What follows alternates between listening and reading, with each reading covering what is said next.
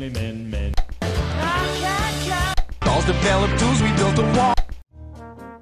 Muy buenos días, tardes y noches, y bienvenidos a este nuevo episodio de Charlas y un Café. Ahorita estamos en el sexto. Eh, primero quiero introducir otra vez a mis colaboradores, a Isaac y a Luis. Primero, Isaac, ¿cómo estás? Hola, ¿qué tal? Este, pues yo estoy encantado de estar con ustedes, amigos. Saben que pues, para mí estar con este podcast, hablar con ustedes sobre cosas que nos entretengan, cosas que amamos, es divertido para mí. Y pues en este caso yo voy acompañado otra vez de un té, porque no tengo que repetir, no me gusta el café. Y esta vez mi té es de...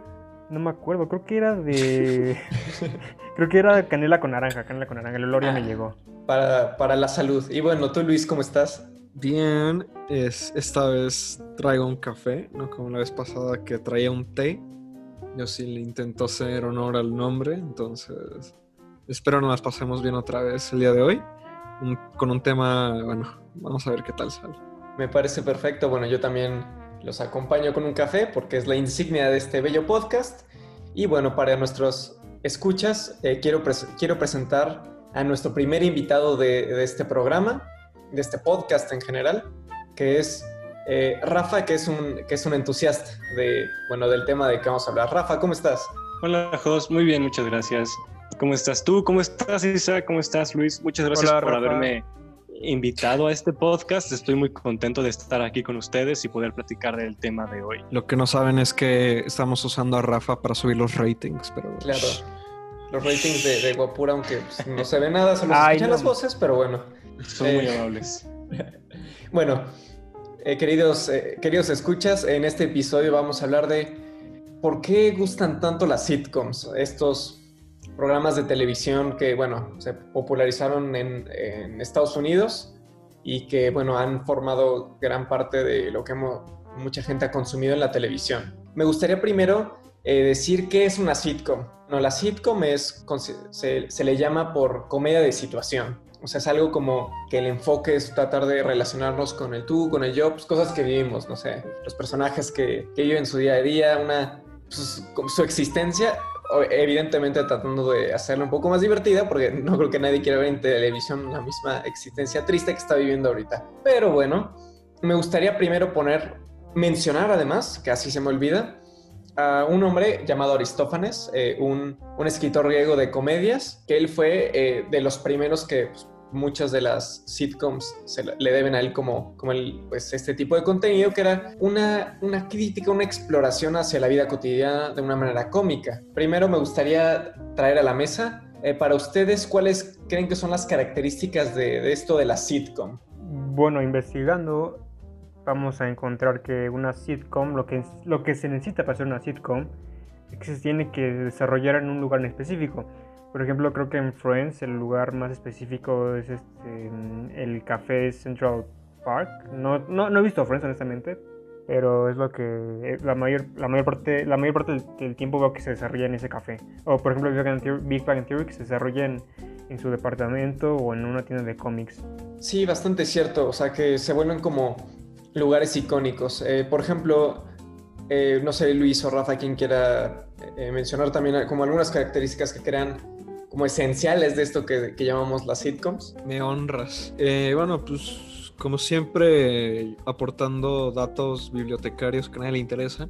Creo que vale la pena resaltar el origen del sitcom tal cual, porque bueno, sí es cierto que lo asociamos mucho a la televisión, pero tiene un origen en la radio, que es algo que hay que destacar, bueno, o sea, como un, un radiodrama, como suelen ser muy populares antes de la televisión. Y ya cuando surge la televisión, o sea, el sitcom, o sea, ese nombre tal cual no fue utilizado por muchos años, pero se grababa en frente a una audiencia en vivo, que es ahí de donde viene la tradición de las risas, las famosas risas enlatadas, que antes sí eran reales, ya no lo son, y los pocos programas que las siguen utilizando.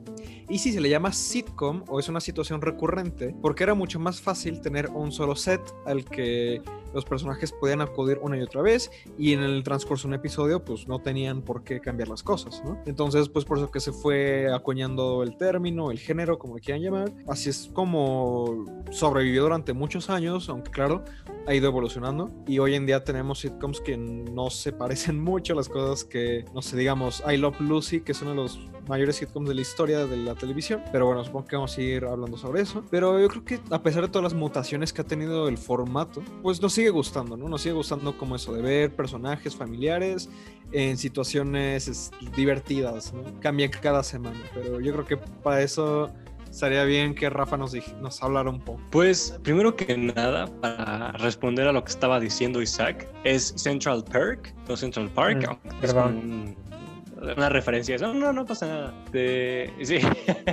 Central Park. Y bueno, para mí una de las cosas que más como, caracteriza a las sitcoms es que suelen ser este como reflejo a la sociedad y en muchas ocasiones hasta una sátira.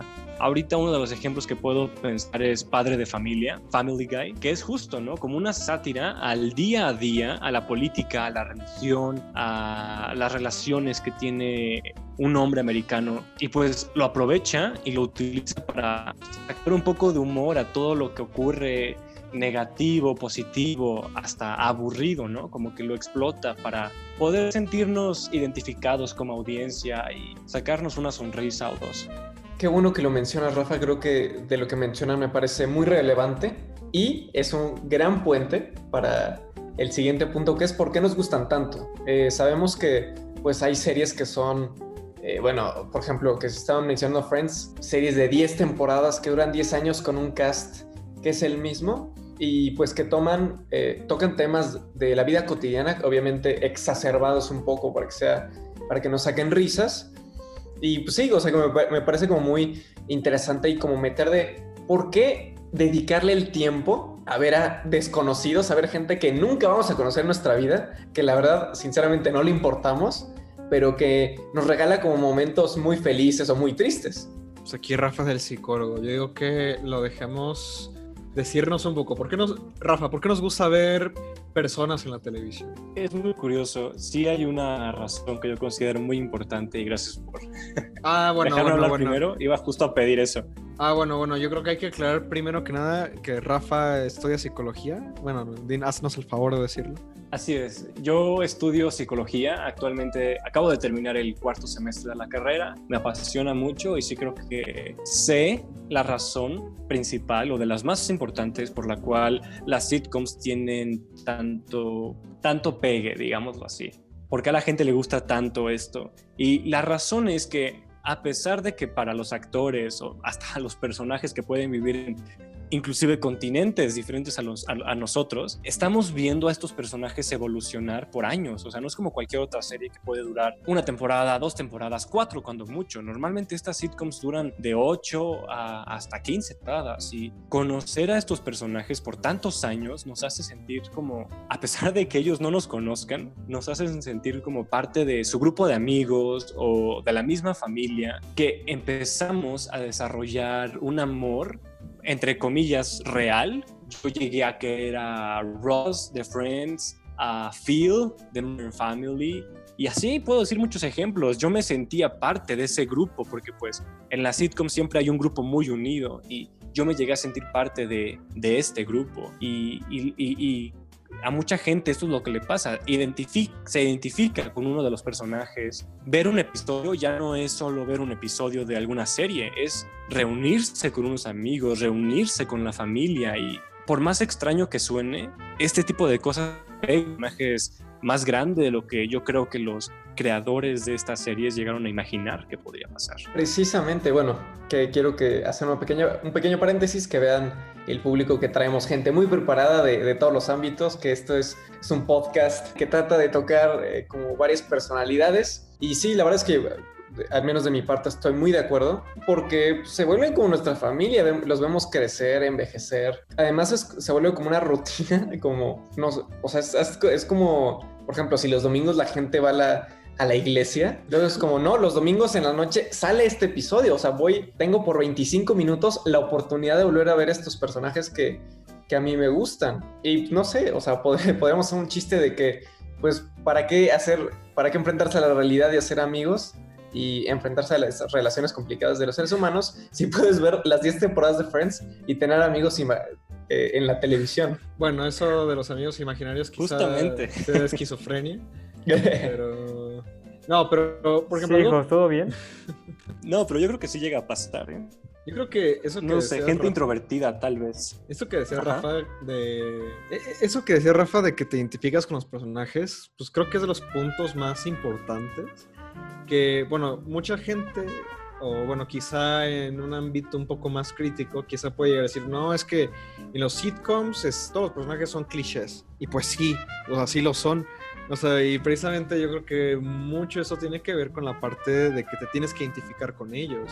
Y por más que sean clichés, hay series donde creo yo sí se puede dar una parte donde poco a poco van este, ampliando como sus personalidades, vas descubriendo que sí son, o sea, que hay más a ellos, ¿no? Que lo que aparentan. Pero yo creo que el que sean arquetipos, pues precisamente nos ayuda a que rápidamente te ancles a una cierta a un cierto personaje, no digas como, ah, ese es como esa persona que conozco o como esa persona ya sé que va a ser así, ¿no? Y como que rápidamente, pues eso, como que lo incluso pasa que como que los asocias a tu círculo de amigos, ¿no? Como me rehuso a aceptar que lo hace aquí nuestro amigo Hoss con la teoría del Big Bang. Ah, sí, bueno.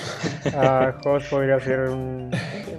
No, nadie. Me fue. Nadie. Sheldon, creo, Pero ¿no? Digo, precisamente eso, de que son arquetipos y que, o sea, cruzan la bandera de que hasta nosotros tratamos de buscar como similitudes en nuestro grupo de amigos, como en The Big Bang Theory. Pero sí. Y aquí me gustaría ver, por ejemplo, Isaac, ¿tú por qué crees, o de manera personal, por qué te gustan las sitcoms? ¿Por qué te das el tiempo de, de verlas? Bueno, pues... Una, pues porque me hacen reír. Dos, me entretiene. Y tres, no más por eso. Honestamente, no soy mucho de sitcoms. Solamente he visto dos, que es Community Modern Family, que son series que me- ya me gustan. O sea, sé que hay más variedad. e intento ver más. Pero estas dos series tienen algo que me afecta, como ustedes dicen, que me conecta, que los personajes me encantan. El blocking que tiene, para los que no sepan qué es blocking en el mundo del cine o el mundo de la televisión, el blocking es lo que el director hace o cómo el director hace que los personajes interactúen con, con su alrededor, vaya, para que le den una personalidad a lo que se está viendo, vaya. Ese es el blocking. El blocking que tiene las- estas series, pues me encanta, me fascina. Muy fácil de ver aparte. Y pues nada. Eh, qui- Quiero retomar un poco algo que dijo Luis hace rato acerca de Adelante. comparar como con tus amigos, a los personajes y así, ¿no? Algo que pasa mucho, he notado yo, especialmente con Friends, es que luego te preguntan, ¿con qué personaje te identificas más? Y lo que yo suelo responder es, realmente con ninguno. O sea, sí son personajes complejos, sí tienen como varias capas en su personalidad, porque pues con 10 años que dura la serie tienen que ir desarrollando a los personajes, ¿no? Y tienen que pasar por cambios y cosas así. Pero en realidad son personajes muy, como tú decías, ¿no? Muy típicos, muy um, clichés. Y, yo cuando me preguntan esto de con qué personaje me identifico más, yo digo, realmente siento que yo, Rafael González, soy una mezcla de todos los personajes de Friends. Yo tengo eh, talks como Mónica, yo soy raro como Phoebe, eh, me gusta la historia como Ross, llego a ser sarcástico como Chandler y en general eso pasa mucho con las sitcoms también, o sea, a pesar de que los personajes tienen mucho desarrollo, llegan a ser planos, especialmente en series, no en todas, pero pues al final te ves reflejado no solo en un personaje, sino ves un poco de ti en todos y me parece algo muy interesante. Sí, o sea, qué bueno que lo dices. O sea, ahorita que no lo había procesado de esa manera, o quizás sí lo había llegado a pensar, pero no lo había desarrollado tanto. Pues sí, yo creo que al final del día también como que nos laten mucho porque, pues eso, como que, digo, eh, eh, también pasa que todos los personajes tienen sus propios problemas y no, nunca vamos a simpatizar con todo lo que hacen. Bueno, por decir una serie que, bueno, cuando, me, cuando nos recomendaron este episodio, como que una de las cosas que nos pidieron que habláramos fue como, ¿cuál es mejor? Este, Friends, es- ¿cómo se llama la otra? How I Met Your Mother o otra famosa. Bueno, no sé. Y pues realmente yo creo que en sí no es que haya una mejor o peor, Yo creo que simplemente nos identificamos en mayor o, o menor medida con los temas, con los personajes que se tratan cada uno. Eh, bueno, tú aquí, Rafael, es expertísimo en Friends. Eh, le gusta, le gusta bastante. Mother, ¿no? Y también How I Met Your Mother. gusta bastante How I Met Your Mother. Son las series que más, las que más se hablan, las más, las más habladas y Rafa son las que más, las que vio. Sí, y además. de, de, inicio a fin, varias veces. No, ya hasta se cree Barney Stinson y ya quería aplicar los métodos para para ligar, pero eso ya es otro. Pero no le dio resultado, ¿verdad? Pero bueno, eso ya, eso ya son otras cosas que, que se salen un poco de tema. o sea, es que es justo, ¿no? Como lo que pasa. Yo en algún momento me identifiqué con Barney un poco, porque pues, honestamente, ¿quién no quiere tener la seguridad de Barney? Pero también me llegué a identificar con Ted un poco, porque ¿quién no quiere buscar el amor como él? Y así pasa con todos los personajes. Pero bueno, ¿a qué, a qué ibas? Sí, tienes razón, ¿a qué ibas? A lo que iba es que, pues, a mí me da la impresión que, por ejemplo, How I Met Your Mother va más como sobre la cuestión romántica que, por ejemplo, Friends. Bueno, es obvio que va como de, amigos, porque así, así es el título. Ah, bueno, sí, obviamente. pero es a lo que voy, o sea, pues cada, cada sitcom, aunque tiene ciertos tropos, muchos se tratan precisamente de cuestiones familiares, de cuestiones de amistades, pues cada uno termina teniendo como un mayor o menor enfoque en diferentes aspectos. Digo, si no, estaríamos viendo la misma serie una y otra vez. Por ejemplo, Community, que ahorita les estaban mencionando, que yo les, yo les, yo les estaba viendo también mucho. Aunque sí se trata de un grupo de amigos, yo creo que uno de los mayores atractivos de Community es que es como muy experimental en la forma que va cambiando como capítulos. el formato de sus capítulos, como todo eso. Y no... Qué bueno que lo mencionas. Ah, perdón. No. bueno, es que lo mencionas, es algo que quería hablar de, de Community, de los capítulos, pero pues más adelante cuando llegamos a, cierto tema de... Bueno, más adelante vamos a hablar de ello. Sí, bueno, creo que me gustaría, bueno, retomar un punto que dijo Rafa, que aunque no se identifique profundamente con uno, sí se llega a identificar con, con varios. Yo creo que ahí también es la magia, porque llega a encariñarse con todo el cast. O sea, son arquetipos, pero como son tantos, el espectador se puede identificar con cada uno de ellos y genera como este, como este amor. O sea, por ejemplo, si fuera un sitcom de una persona cliché, ahí diríamos como, o sea, qué flojera. Esto es, es, bastante plano, pero como hay esta diversidad de, personalidades que, están poblando la, la escena, se vuelve más atractiva. Justamente, qué bueno que mencionas eso, porque sí lo he notado bastante, que en todas las sitcoms eh, los personajes que son amigos o son familia normalmente juntan a un grupo de personajes completamente opuestos entre sí, que tal vez en la vida real no serían amigos como en la sitcom. The Big Bang Theory es un gran ejemplo, ¿no? Penny es completamente diferente a, Leonard y a Sheldon y a Howard. Igual en, en, How I Met Your Mother, Ted es muy diferente a Barney como Marshall. En The Office, o sea, en The Office cada personaje es completamente diferente entre sí, pero aún así todos siempre están en las bodas del otro, en los bautizos, en, cualquier evento importante donde normalmente solo lo verías a la familia. Aunque no tiene realmente sentido de por qué estén ahí, pero juntan a toda esta bola de personajes diferentes entre sí y eso ayuda a que la audiencia se identifique con alguno o dos o tres o hasta a varios ¿no? de, de estos personajes. Hablando de por qué nos gustan, eh, me gustaría pasar a nuestras sitcoms favoritas y, bueno, creo que Isaac, bueno, está ansioso de poder hablar de, la grandiosa community que hace poco empecé y que pues, me ha robado el corazón. Vas, Isaac, por favor. Qué chistoso eres, ¿eh? Aparte, pudiste preverlo. Por supuesto. Este, bueno, como dije anteriormente, me falta ver más sitcoms, pero las que son dos las que, las que he visto y ya mencioné, Community Modern Family. Y bueno, eh, una, de las, una de las razones por las cuales Community es de mis favoritas es que es, en primera empecemos que se desarrolla en, un lugar donde otras, otras series no se desarrollan. Por ejemplo, en How I Met Your Mother vemos como que se desarrolla en Nueva York, es un grupo de amigos que se, que se desarrolla en Nueva York. Y Friends es un grupo de amigos que se desarrolla en Nueva York. Entonces Community se desarrolla en una escuela, bueno, en una universidad comunitaria, que aquí en México se lo llamamos como escuelas técnicas. Ah, y otra, otra razón por la cual me, me, gusta es porque no lo toman en serio, que termina siendo serio. O sea, repito, esta, esta cosa llamada blocking, como crean su propio universo para que, por más que parezca ridículo, hay situaciones muy ridículas que lo ves y parecen muy serias. O sea, en ese universo puede ser algo serio para ellos. Vamos con personajes. Hay, hay capítulos que quería, que quería hablar más adelante. Hay capítulos que son caóticos y ridículos y, que, y otros que son sutiles y introspectivos, vaya. Por ejemplo, en uno caótico me, se, me, viene, se me vienen varias a la cabeza. Por ejemplo, que parodian una, que en una película de Martin Scorsese, o un Halloween hecho con zombies, o un, parodian la ley y el orden. Hubo un momento de Civil War entre, entre unos personajes que hacen una guerra de almohadas con sábanas. Hay otros que hacen unas líneas alternas y así incluso un trampo hay un trampolín. Y los que son interactivos y sutiles son, se me hacen muy profundos, vaya. Por ejemplo, hay un capítulo donde uno de los protagonistas cumple años y él se trata de hacer, vaya, tiene miedo de ser un adulto y en la fiesta ve cómo tiene que ser un adulto ahora. Y hay otro capítulo en donde, que se me hizo muy reflexivo también, en donde hay un personaje que se cree el más guapo, el que puede con todos y todas mías, así que un Don Juan, y trata a las mujeres como una mierda, trata a las mujeres como objetos. Entonces al final del episodio reflexiona y ve que las mujeres no son objetos, tiene sentimientos las mujeres y, y ver su contacto de una mujer que tenía y la, tenía guardada como chica de chica de las tetas, chica rubia de las tetas grandes y lo cambia por su nombre. Pues sí reflexionó, o sea, o sea, estamos viendo algo más allá que una comedia.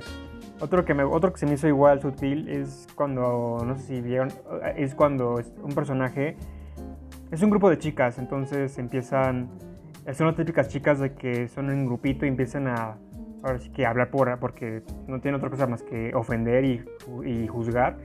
Entonces, un, entonces un personaje en esta serie eh, las empieza a juzgar y a partir de eso se vuelve muy, ¿cómo decirlo? Se vuelve, o sea, vamos a, se vuelve, termina, termina saliendo mal, pero al final lo que, lo que importa es de que no hay que juzgar las apariencias, ¿no? Eso es lo que se aprende de los capítulos, vaya, se aprende mucho de esos capítulos a veces. Eh, también creo que es muy importante mencionar que, bueno, también he visto Community y me, me ha encantado.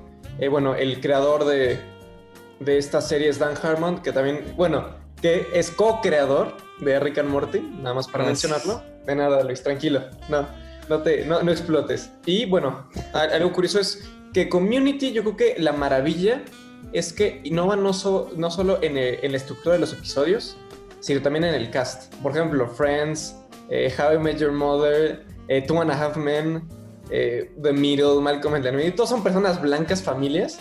Y en Community es un anciano, una señora afroamericana, un... Religiosa. Religiosa, un musulmán, una chica judía, un, hombre ateo, una chica, bueno, agnóstico y ateo. O sea que es como, yo creo que una serie que bien representa lo que ahorita pensamos en, nuestra sociedad actual.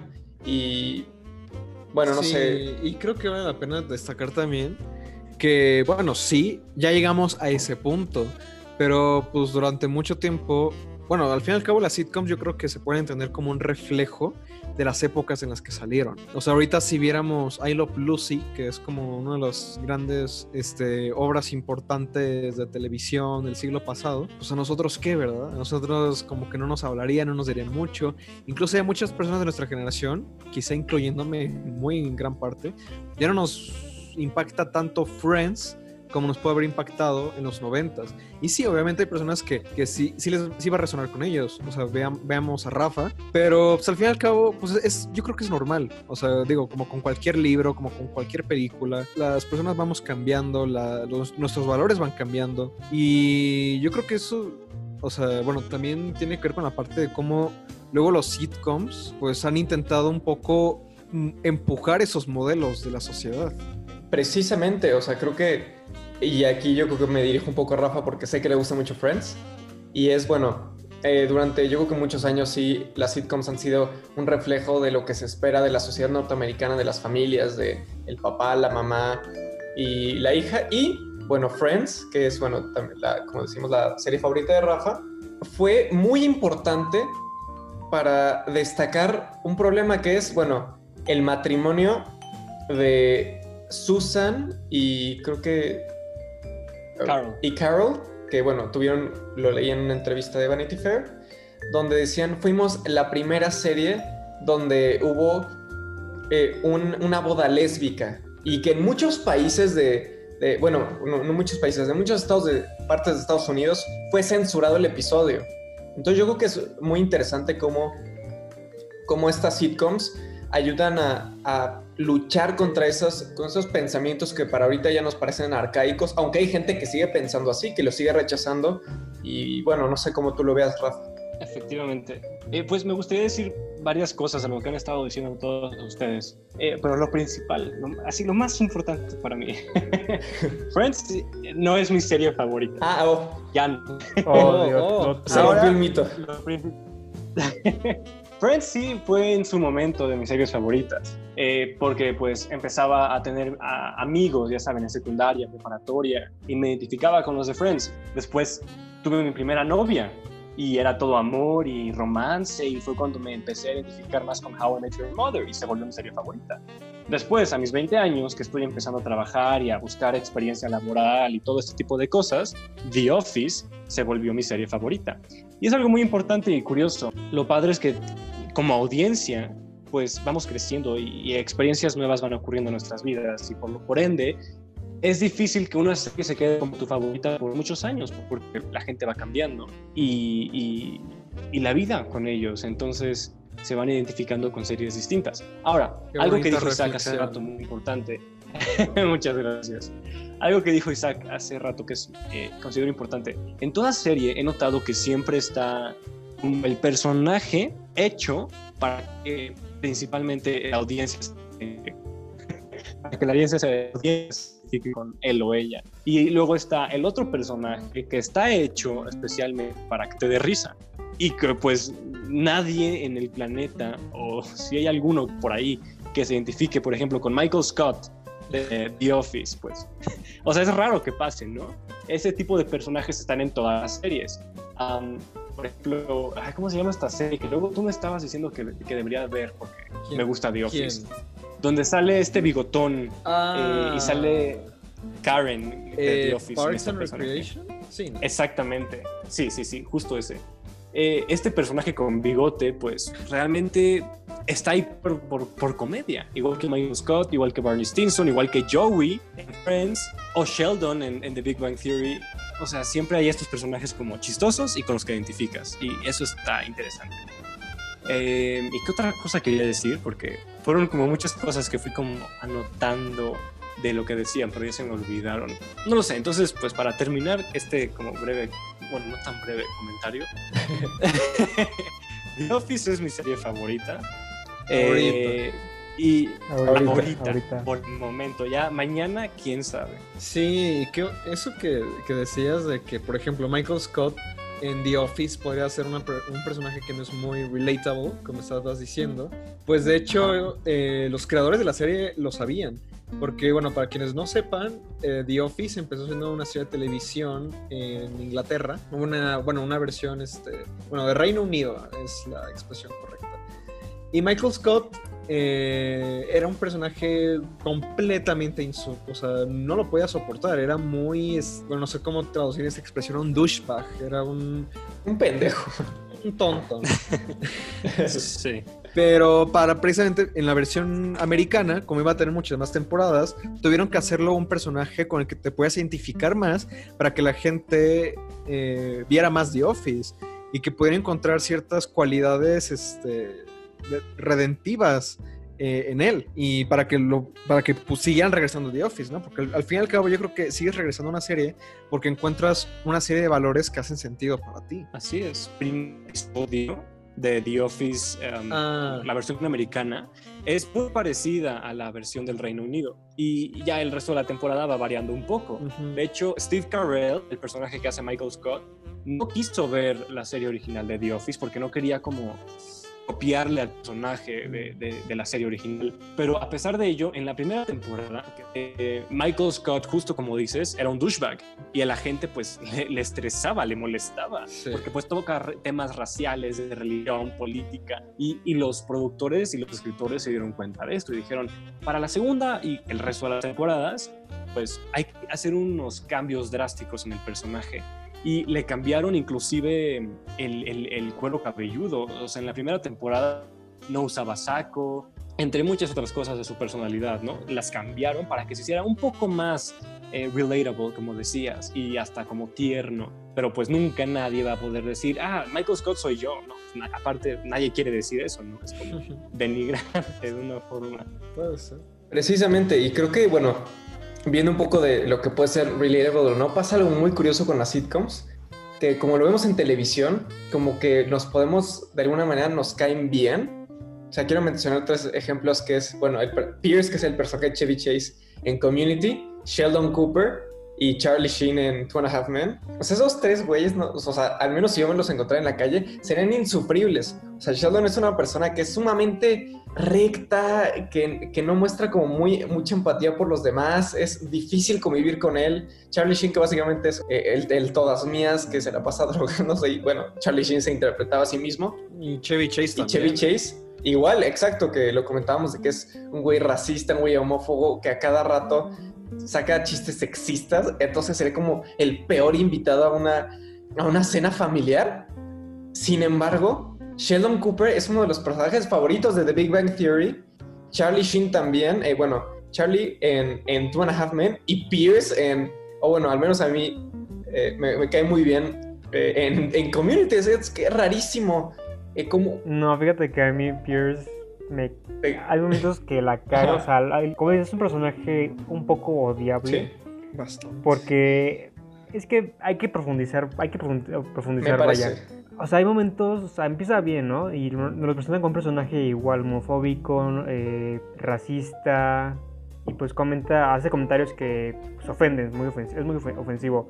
Entonces, eso provoca que su grupo de amigos lo rechace, pero se siente excluido y al hacer esto, hace acciones que no son buenas acciones, pero lo hace para sentirse se me fue la palabra, para sentirse... Herido, aceptado. Parte del grupo, parte de... Ajá, para, para ser aceptado, vaya. Entonces, repito, o sea, para mí no es un personaje tan agradable porque hace acciones pues, que molestan, o sea, tan solo verlo pues, te molesta y se, te, te cae mal ya luego, luego. Pero repito, o sea, profundizar un poco, pues es lo que quiere ser aceptado por su grupo de amigos. Claro, o sea, y aunque sea odiado, de o bueno, que no te caiga bien, de todas formas siento que no es como digas, no es como que vayas a quitar la televisión porque aparece en pantalla. O sea, de alguna manera yo creo que al menos a mí me pasa que hay ciertos momentos que dices, ah, bueno, Pierce como que me cae bien o lo hizo bien o que quiera a sus amigos. Muy bien, me gustaría aportar algo a lo que estaban diciendo todos. hay algo a lo que le quiero llamar el, el efecto. Ah, creo que ya sé que vas. Adelante, adelante, adelante, adelante, Por ejemplo, ya creo que ya sé a lo que vas, pero adelante. Lo acabo de crear, el efecto Tony Stark. por ejemplo, en el MCU, el personaje favorito de la mayoría de los fans es Iron Man, es Tony Stark. A mí en lo personal no me gusta demasiado, pero sí he notado, sobre todo cuando salió Civil War, ¿no? Que era como cada quien tomando un bando y la mayoría se fue por Iron Man. Y a mí me extrañó mucho porque pensaba, él es narcisista, piensa mucho en sí mismo y bla, bla, bla, bla, bla. Y ahorita que estaban diciendo esto, que sí es muy cierto, ¿no? Los personajes menos relatable de las sitcoms como Sheldon Cooper, eh, Michael Scott, entre, bueno, Barney Stinson, entre muchos otros, son de los más populares los menos Y luego me quedé pensando en lo que hablaba, ¿por qué será esto? Y luego asocié a Iron Man con, con esto que estábamos diciendo. Tal vez las personas se encuentran más eh, entretenidas y pues les, acaban generando más afecto hacia estos personajes porque justamente son opuestos ellos mismos o simplemente son personajes diferentes. Y, y gente le gusta lo diferente, a la gente le gusta no sé, todos nosotros nos, restringimos, ¿no? Nos ponemos nuestros límites por los valores que tenemos, los que nos ha enseñado la sociedad y nuestras madres o padres o tíos o abuelos, lo que sea. Y estos personajes como Sheldon Cooper es un personaje narcisista, egocentrista, pero es muy inteligente dice lo que quieres, es quien es, a pesar de que eso dañe los sentimientos de otras personas. Igual que Tony Stark, es, es una persona narcisista, egocentrista, pero al final de cuentas es muy inteligente, es millonario, es capaz de hacer mucho. Igual Barney Stinson, ¿no? No es muy empático, que digamos, con las mujeres que con las que se acuesta, pero es un Don Juan. Y así puedo decir muchos, ¿no? Inclusive este, todo tipo de personajes que son, que son así como populares al fin algo que no cumple con los valores que tenemos nosotros establecidos. Y tal vez eso es lo que es llamativo para la gente. ¿Ustedes qué piensan? No lo había pensado tal cual, pero... O sea, yo creo que también, como son personajes que transgreden ciertas normas como morales o ciertas como ciertos impedimentos que luego tenemos como, ah, no puedes actuar de esa manera porque si no la gente va a pensar que, no sé, X cosa, ¿no? Exacto. Creo que no solo aplica con los personajes que dijiste, digo, lo podemos encontrar con muchísimas personas. O sea, digamos, Rick de Rick and Morty, que mucha gente, bueno, erróneamente lo admira. No deberían hacerlo, pero lo hacen, porque es un personaje que siempre dice lo que piensa. Imagínate, podemos decir a cada rato lo que pensáramos, que bueno, supongo que es otra cosa que habríamos que trabajar como personas, ¿no? decirle las cosas que pensamos a la gente, pero bueno, el punto es que está visto mal, o sea, digo, porque pues puede herir muchos sentimientos, lo que sea. Y pues sí, esos personajes, este, pues como Tony Stark, que es como de, yo hago lo que quiera, soy egocentrista, eh, me vale la vida. pues sí, al final, al final es una fantasía. Nunca lo había visto de esa manera, pero tienes mucha razón. Sí es. Y además, bueno, o sea, simplemente como Rick que te dice, no, pues es que me gustaría ser inteligente, pero todos los valores que, que, conlleva que Rick pues tiene un problema muy fuerte de alcoholismo, que no puede relacionarse muy bien con su familia porque por, por culpa de él pues pasan situaciones feas, o también pues, o sea, la fantasía que todavía perdura. Yo creo que más que nada en los, bueno, que luego podríamos hablar de cómo las personas ven el amor cuando están jóvenes y cuando son más adultos. Bueno, que ya se poniendo un poco eh, profundo, pero pues, los jóvenes, algunos quieren ser Charlie Sheen. O sea, quieren o sea, ser capaz de ser como, oye, o sea, de tener muchísimas mujeres o de, o de ser ese Don Juan. Claro, claro. Que, o sea, verdaderamente son cosas que, o sea, yo creo que la serie lo refleja de buena manera, que Charlie Sheen tiene también como problemas de, de alcoholismo y jamás llega a poder como concretar una relación sana con, con, una, con, una, con una mujer y se ve como en este ciclo eterno donde pues nunca como que madura emocionalmente. Y eh, de aquí eh, me gustaría ya hablar de, por ejemplo, hablamos de qué es una sitcom, sus características, eh, las más populares y me gustaría empezar con Isaac. ¿Cuál crees que es, por ejemplo, en Community, cuál crees que es su impacto en nuestra sociedad de ahora? ¿Por qué? Crees que Community sigue siendo tan relevante hoy en día? Bueno, pues Community cuando inició no fue tan popular, incluso en su última temporada no fue tan popular, sino últimamente pues está siendo muy relevante. Eh, no es una serie, no es una serie que todo el mundo la conozca, yo la conocí por un amigo, se lo recomendó un profesor de la escuela, eh, saludos a ellos. Yo siento que lo relevante de la serie, lo que destaca mucho, aparte de lo que ya mencionamos antes de lo que dije de los episodios, que hay, unos, hay unos que son ridículos y otros que son sutiles y profundos, lo que destaca son los personajes. Son, en teoría, son 1, 2, 3, 4, 5, 6, 7, 8, 9 personajes. Y lo que destaca de ellos es que cada quien tiene su personalidad.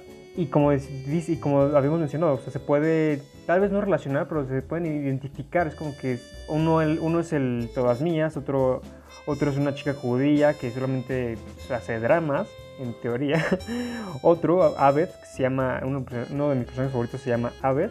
Y este chico me encanta, vaya, porque él vive en una película, o sea, su vida real es una película para él. Entonces, por más de que sus amigos eh, quieran como que bajarlo de las nubes y decirle, ¿sabes qué? Esa es la vida real, reacciona.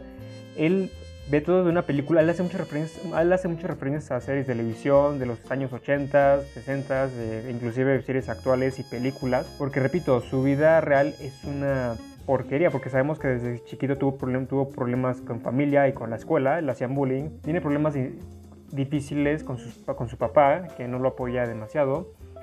Entonces este chico, Abed... Y además que, bueno, que tiene Asperger, ¿no? Sí, sí. Eh, Abed. Entonces este chico a ver siendo que es el corazón de Community vaya. Yo creo que el impacto de las de, los sitcoms, como mencionaba un poco hace rato, es que pues inevitablemente son un reflejo.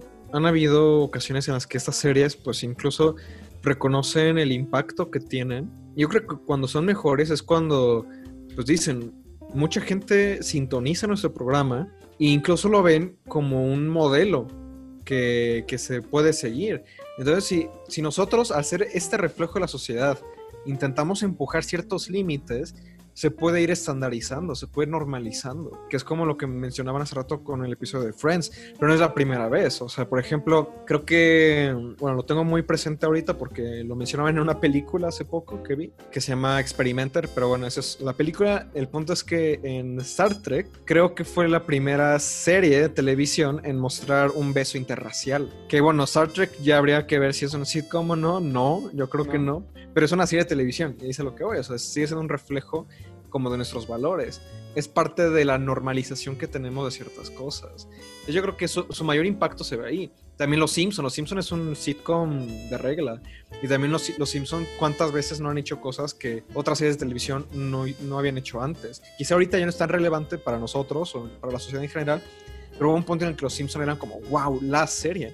Y hubo muchas cosas que hizo los Simpsons que no habían hecho otros programas de televisión. Y así nos podemos ir con varios. O sea, yo creo que es algo bastante interesante de analizar. Precisamente, ¿Sabes, Luis? Yo creo que. Ah, perdón. Vas, vas tú. Solo antes de que se me pase la idea. Muchas gracias. Este, yo me atrevería a decir que las series hoy en día ya no tienen como único propósito el entretener, porque queramos o no, estas series influyen muchísimo en su audiencia y en, el mundo moderno. O sea, sí son un reflejo de lo que está ocurriendo o una sátira. Cuando yo veía The Walking Dead, salía, o sea, me compré un bat de béisbol, lo llené de púas y ese bate me lo llevaba en mi coche a todos lados porque me daba miedo que cualquier lado llegara un clan y me asaltara o lo que fuera. Cuando veía Game of Thrones, eh, buscaba eh, hacer espadas de madera o lo que fuera. Cuando veía Friends quería unirme a mis amigos.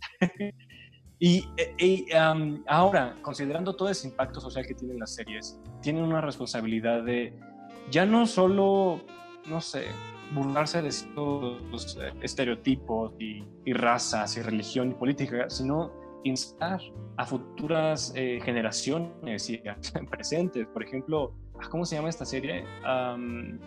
Sex Education, por ejemplo, es un ejemplo clarísimo. Ahí hay una diversidad enorme y es súper chistosa. Yo me río muchísimo, pero también pienso y reflexiono y me doy cuenta de, muchas cosas que yo hago, que mis compañeros hacen, que pueden dañar a otros y um, enseñan acerca de la sexualidad en los adolescentes. Y eso es algo que la mayoría de las sitcoms hoy en día deberían de estar haciendo. Me, parece perfecto y creo que, bueno, un poco tratando de sintetizar varias de las cosas que han mencionado, es que en la ficción es donde, de las mejores maneras donde podemos mostrar empatía. O sea, creo que regresando un poco a Community, o sea, el personaje de Abed que, que, o sea, es muy importante que lo representen así, porque Estados Unidos, por ejemplo, tiene un problema grandísimo con el racismo, tiene un problema muy grande con lo que pasó en el 9-11 del terrorismo.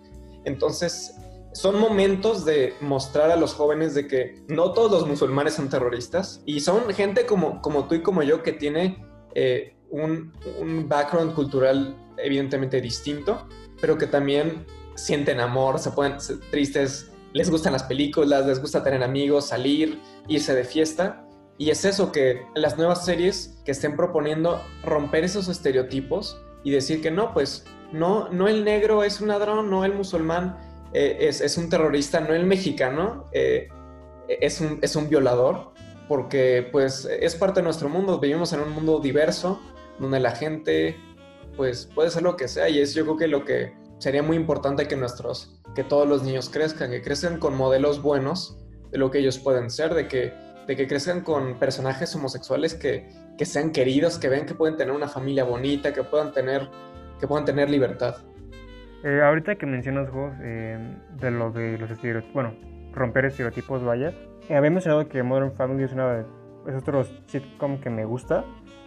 Y el hecho por cual me dice me gusta Modern Family es, este, bueno, antes que nada, pues es un falso documental, o sea, se ha grabado con falso, falso documental como The Office. y esta serie consiste en tres familias. Es una familia normal, una familia hetero y una familia, mm, no sé cómo decirlo, voy a decirle Sugar Daddy, vaya, porque es una es un hombre de 60 años con una mujer de 30 con un hijo. familia normal, Isaac? Ah, perdón, con familia normal me refiero a una familia tradicional, común, vaya, común, común. Sí, como la familia, O sea, mamá, o, sea, hombre, mujer y dos hijos y una hija o así, o sea, eso me refería. Eh, bueno, en, en, Modern Family no tenemos tramas tan grandes. Son, son, situaciones que permiten pequeños avances y deja madurez, madurez a sus personajes. Por ejemplo, situaciones que son típicos conflictos familiares que se relacionan con valores y antivalores, la responsabilidad, el perdón, la envidia, etc. Eh, al principio de cada capítulo eh, se nos plantea una pregunta y al final los personajes encuentran la respuesta a través de, este, este capítulo que se... a través de pues, capítulo, como avanza el capítulo. Eh, hay un capítulo que me gusta, vaya, ese es el segundo capítulo de la primera temporada, sobre una bicicleta. Y la pregunta inicial, vaya, es ¿qué es ser un buen padre? Entonces, lo que hace un padre, o sea, hay varios, hay varios, este, hubo varias respuestas, ¿no? Por ejemplo, eh, Phil, el personaje principal, el, de la familia común, vaya, el padre de, el padre de familia de la familia común, eh, dice que la respuesta es ser el amigo de tu hijo. Y para demostrarlo, demostrarlo le enseña el significado de la responsabilidad comprándole una bicicleta y así el niño pueda aprender la responsabilidad de cuidar la bicicleta. El papá Sugar Daddy lo que intenta ahí es ejercer el papel de padrastro, estando presente en la vida de este niño. Y lo que son la familia heteros, como es su primer bebé que van a adoptar, su respuesta es dejar que sean ser ellos mismos y que y dejar crecer a la, niña, a esta niña que acaban de adoptar, tener paciencia con ella porque va a crecer siendo, o sea, es una bebé que va a crecer normal, porque en este capítulo ellos tienen miedo de que la niña pues sea algo retrasado, tonta, pero al final comprenden de que pues tiene que ser lo que tengan que pasar con la niña. Y lo que y su misión como padre es quererla. ¿Te referías a esta familia, perdón José, te referías a esta familia como la pareja hetero y solo quería este como corregir esto, más bien la familia homosexual, supongo que te referías a esto, de los que adoptaron a la niña de Vietnam, creo que era. Y este. Sí, miento, perdón, no sé por qué me confundí, pero con Homo. Ah, no te preocupes, no te preocupes. Sí, para hacer la aclaración. ¿sabes? Exacto, para hacer la aclaración.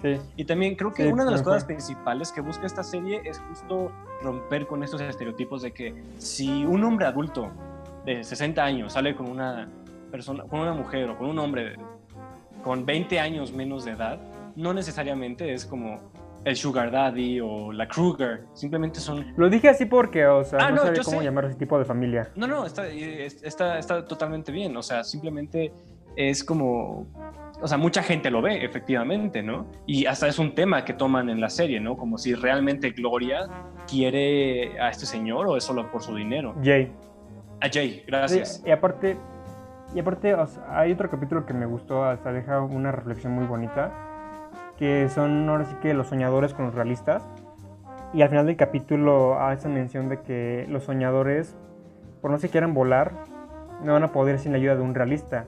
Entonces los soñadores necesitan tanto los realistas como los realistas a los soñadores para que puedan alcanzar su, su, objetivo, vaya. Entonces es una reflexión muy bonita. Sí, sí, sí, es una serie progresista que busca romper estos estereotipos, estos tabúes y demostrar que no importa qué tan eh, tradicional o fuera de esta como tradición esté la familia, hay amor, hay respeto y, es funcional, primero que nada. O sea, sean dos hombres que adoptan una bebé, hombre y mujer que tienen hijos, un hombre que le dobla la edad a su pareja, no importa, todos pueden convivir juntos, todos pueden respetarse, todos aprenden a quererse y eso es como la idea principal de esta serie y de muchas de las series que, que, son populares hoy en día, ¿no? Eh, series progresistas que buscan romper estereotipos. Eso es justo lo que creo que eh, va a ser el futuro de todas las sitcoms.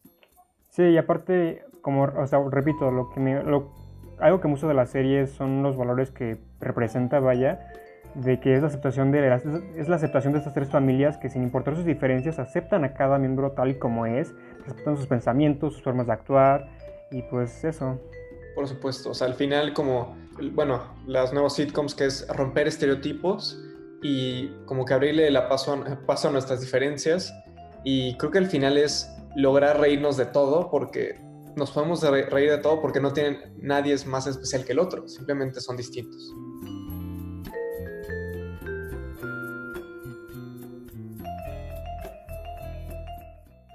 Pues bueno, a ustedes tres les agradezco cada uno sus opiniones y me gustaría pasar a las conclusiones. Eh, Rafa, ¿por qué no vamos contigo primero?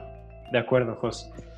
Ay, como conclusión de todo este tema, creo que las sitcoms han evolucionado muchísimo, han, han cambiado, se adaptan a los cambios por los que nos adaptamos, o sea, por los que pasa la humanidad. Solo quiero ver lo que sale en un año o dos, porque estoy seguro de que esto, esta pandemia del coronavirus, todos estos eh, eventos que han ocurrido con George Floyd y Giovanni, todo lo que ha ocurrido con el mundo en el 2020 va a influir a la manera en la que las sitcoms van a, van a desarrollarse en el futuro. Y, y, pues es algo, es algo maravilloso. Que, que, las sitcoms puedan hacer esto. No, es una, no son series que mueren con los años, porque es como, ver una sitcom como Friends es como ver la manera en la, que el mundo y la gente pensaba y se desarrollaba, las cosas que ocurrían hace años. Y, eso es algo maravilloso, en mi opinión. Eh, me parece perfecto. Eh, Luis. Puede ser que parezca cassette, repetido, como se diga la expresión, la verdad no, no sé qué está de moda hoy en día. Pero pues yo creo que sí, o sea, aunque puede ser que no nos identifiquemos al 100% con todo. O sea, yo creo que una de las cosas que más rescato es lo del síndrome de Tony Stark. No sé cómo quieras patentar eso, Rafa, con tu tesis psicológica. Y ganarás millones con el término, pero bueno. Esperemos. Pero, o sea, yo creo que pues eso, al final del día pues, buscas algo que, que, te haga sentido, o incluso algo que pues va fuera de tu normalidad, pero dentro de esa, dentro de eso, que tú ves en una sitcom, en una serie de televisión, como, sea, pues hay ciertos valores que te hacen sentido, ¿no? Y yo creo que una de, las mejores cosas que puede hacer una serie es eso, como ir expandiendo como lo que es quizá permisivo, o sea, lentamente, porque pues siempre que hay un cambio, o sea, nunca puede ser muy familiar porque si no no percibes absolutamente nada o no puede ser completamente radical porque no estás alienando a la gente. Pero yo creo que funciona muy bien la sitcom porque pues eso es al final del día como un grupo de personas que como bien decía Rafa eh, los llegas a conocer a tal grado que pues, pues hasta los podrías considerar gente que conoces extrañamente aunque no existan eso se me hace tan maravilloso. O sea, como. O sea, a mí me puede decir como Barney Stinson, ¿no? Es como, pues no manches, o sea, yo. O sea, como que estuve con él, entre comillas, varias temporadas. O digamos Michael Scott, ¿no? De The Office, que es un personajazo que lo llegué a conocer durante siete temporadas. Y es más, el, el, el episodio en el que se va Michael Scott de la serie, yo casi lloro. O sea, a ese grado. O sea, es como. Fue un episodio que me pegó muchísimo. Porque es como casi casi ver a un amigo irse, ¿no? No sé, yo creo que el formato de la serie, que yo creo que es un tema que vamos a hablar después, se adecua bastante a eso. Porque son personas que ves una y otra y otra vez cada semana. Y pues sí, yo creo que es, es, un, es una imitación o es un modelo de la realidad. Muy bien dicho, Luis. Bien dicho. Y bueno, Isaac. Gracias. Bueno, eh, pues hay que ver todo honestamente, igual como dijo Luis al principio, puede ser muy repetitivo, pero lo que a mí me gusta mucho de esas sitcoms es de que son muy, muy personales, vaya, son situaciones que te puedes identificar, son situaciones reales y eso lo estoy viendo, estoy viendo estas series en un momento más importante de mi vida que estoy progresando como una persona. Pero como digo, como digo en Community hay un capítulo, hay un capítulo donde dice que es ser un adulto para, para, un, para un personaje, Troy, que es ser un adulto para él. Y en Modern Family pues son esas familias nuevas, ¿no? Que, que cada quien tiene una forma de, cada quien tiene una manera de ver cómo, ver cómo ser un padre y así. Entonces, un personajes que te enamoran, quieres ser como ellos, en dado caso quieres convivir con ellos por lo menos. Y en cierto punto pues, cuando se acaban las series, cuando se, acaban las, cuando se acaba definitivamente la serie, pues te duele verlos partir porque tú sabes que no van a volver ni para una séptima temporada o doceava temporada porque creciste con ellos. O sea, ya te, como dijo Luis, se vuelven, se vuelven tus amigos que no, lo quieres, no quieres verlos partir. Entonces, crecer con estas series es, pues diría que es una bendición, vaya, porque las conociste. conociste estas series y creciste con ellas y pueden dejarte algo. precisamente al final la ficción aplicada en las series de televisión es una forma de entender nuestra realidad, lo que vivimos, y es una confrontación de, bueno, distintos tipos de personalidades que, que si, si, seguimos como muchos episodios, al final se vuelven como parte de nuestra vida. Y pues como, como han mencionado cada uno, creo que no me dejarán mentir que el empezar una serie es empezar un compromiso y el terminarla es como, como había dicho Luis, que un amigo se vaya. Bueno, escuchas, les agradezco eh, esta vez por haber sintonizado en este epi- sexto episodio de Charlas y un Café. Me gustaría pasar ya a la despedida con cada uno de los participantes y vamos a hacer algo di- distinto en esta ocasión. Quiero que me digan sus redes sociales y eh, una sitcom, eh, una serie que ustedes recomienden para que las personas se puedan como iniciar en esto. Y me gustaría empezar con nuestro primer invitado, Rafa, tus redes sociales y cualquier cosa que quieras añadir. Claro que sí. Primero que nada, quiero agradecerles por haberme invitado a este programa. Es increíble poder platicar con ustedes de temas interesantes como estos. Ah, y me la pasé muy, muy bien. Entonces, gracias por haberme recibido. Eh, mis redes sociales son Rafa González o Rafael González, tanto en Facebook como en Instagram. En Twitter, si tienen la suerte de encontrarme, solo me llamo Rafael. Am, y la serie que yo les recomendaría eh, no es una sorpresa, sería The Office. La primera temporada sé que es difícil de ver, pero les juro que después de eso se pone, se pone buenísima. Entonces, si tienen oportunidad de verla, por favor háganlo. Muchísimas gracias, Rafa. Ya sabes que aquí está tu casa y vamos ahora con Isaac. Bueno, eh, pues ya saben, pueden seguirme en Instagram, Isaac-G-Vázquez. Ahí, pu- ahí subo fotos y pongo. Ahí, ahí subo fotos y mis experiencias en rodajes. También pueden seguir mi otra cuenta que tengo con un amigo, es una productora, Creators Film. Es una productora que tengo con un amigo donde ahí subimos tips, consejos, em, tips, consejos y cualquier otra cosa que se relacione con el cine. Síganla. Y mi canal de YouTube, Mienas TV, Mienas TV donde hago recopilaciones de TikTok. Y recomiendo tanto Community y Modern Family. Y si tuviera que elegir una de, una de las dos, Community. Ven Community. Muchas gracias. Y ahora vamos con Luis. Bueno, en Twitter estoy como arroba Lleón-779 y mi proyecto de YouTube que sigue en pie a duras penas es post-mortem, eh, análisis de videojuegos, si es que les interesa. Eh, una sitcom que recomiende. Bueno, no- como no quiero repetir ninguna de las que dijimos hoy, creo que eh, los grandes olvidados esta vez fueron las series animadas. Me encantaría decir BoJack Horseman, porque no solo es que sea mi serie animada favorita, sino que es de mis series favoritas en general. O sea, top 3 yo creo. Y sí, o sea, BoJack Horseman en, efecto sí entraría dentro de los, de- del sitcom. Y pues bueno, si no la han visto, la recomiendo muchísimo. Es, es excelente. Eh, Luis, te agradezco mucho. Y bueno, les dejo mi Twitter que es arroba José Iván O202. Y eh, bueno, en Twitter. Y para Instagram es caja de dibujos donde subo ilustraciones que, bueno, me he visto un poco flojo, pero ya me voy a poner las pilas. Eh, quiero recordar que en Twitter estamos como arroba uncharlas. Como hemos dicho, nosotros no escogimos cómo se va a llamar eh, eh, en Twitter, pero pues son cosas que uno tiene que vivir. Y recordar que en la página de Anchor subimos este bello contenido y que lo pueden encontrar en Google Podcasts, Spotify, Breaker, Overcast, Pocket Casts y Radio Public. Y también en YouTube, que lo subimos. Y pues simplemente agradecerlos por sintonizar, por escuchar eh, un par de colegas, de amigos, de hablar de, las cosas que más les gustan. Les quiero mandar un, un fuerte abrazo, un besazo a todos, que estén muy bien y solo recordarles que en estos tiempos difíciles la risa es la mejor medicina. Muchísimas gracias y que tengan bonito día.